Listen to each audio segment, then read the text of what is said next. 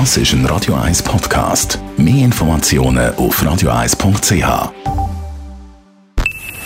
Best auf Morgenshow wird Ihnen präsentiert von der Alexander Keller AG. Suchen Sie den besten Zügelmann, müssen Sie zum Alexander Keller gehen. AlexanderKeller.ch wir mit dem Psychoanalytiker Jürgen Acklin über das Broken Escalator Phänomen geredet. Das ist das komische Gefühl, das man hat, wenn man auf einer Rolltreppe ist und steht, die einfach nicht läuft. Weil die Erwartung nicht dem entspricht, wo man eigentlich gemeint hat, sie sei. Und auf einer Rolltreppe kann man sich nicht gleich fühlen. Wahrscheinlich auch, weil man in der Erwartung ist, dass sie plötzlich wieder laufen können, oder?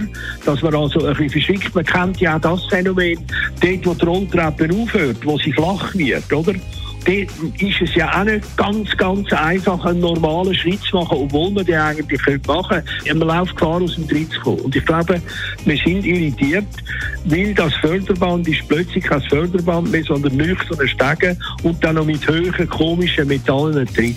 Heute Morgen hat es viel Geduld und Nerven gebraucht im Verkehr. Einerseits wegen einem Unfall im Ahrtal und dann war auch noch der Gubrist gesperrt wegen technischen Problemen. Und passend dazu haben wir mit dem Stauforscher, dem Professor Kai Axhausen, über die optimale Geschwindigkeit auf Schweizer Autobahnen geredet. Die Behörden wissen, dass die Kapazitäts- und Leistungsfähigkeit der Autobahn etwa bei 80, 85 Kilometer optimal ist pro Stunde.